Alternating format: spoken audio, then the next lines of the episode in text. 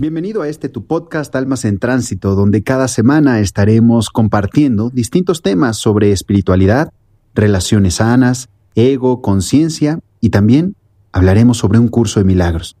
Soy Alfonso Guerrero y te doy la bienvenida. Hola, soy el coach Alfonso Guerrero, te doy la bienvenida a este episodio número 20 de mi podcast Almas en Tránsito. El tema de hoy son las comparaciones y cómo éstas te alejan de tu propósito te alejan de tu propósito. Compararte te separa de ti misma, te aleja de tu propósito como ser espiritual. Creerte inferior o superior a los demás te impide ver que eres un ser único, ni más ni menos que otras personas, ni más ni menos que otras personas. Cuando te comparas con otros, surge la envidia, la creencia de que no encajas en ninguna parte. También surge el deseo de llamar la atención para hacerte notar el drama y el sufrimiento. Al compararte, el ego gana terreno como guía de tu vida.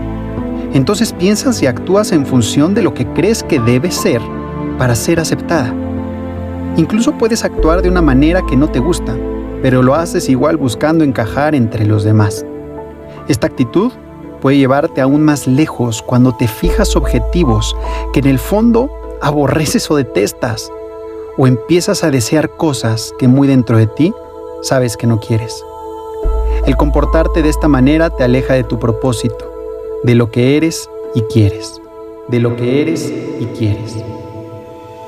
¿Cuáles son las consecuencias de compararte con los demás? ¿Cuáles son las consecuencias de compararte con los demás? Compararte trae consecuencias porque estás siguiendo una voz que no es la de tu esencia. Esa voz es la del ego y es la que hace que pongas tu atención en los demás y no en ti. Te convence de que todo es complicado y te dice que no tiene caso intentar nada. Otra consecuencia de compararte es que buscas compensar tus supuestas carencias resaltando aquello en lo que supuestamente eres superior.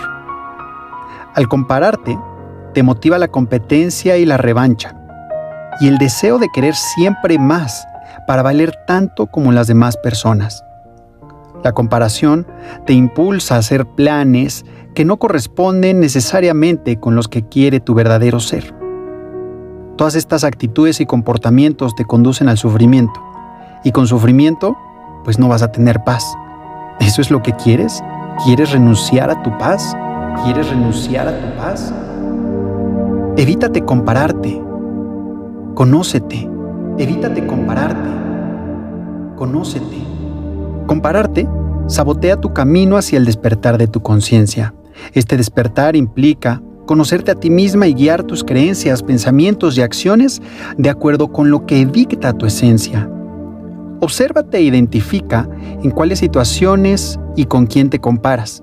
Ve hacia adentro, querida, hacia adentro de ti, y pregúntate, ¿por qué haces esa comparación?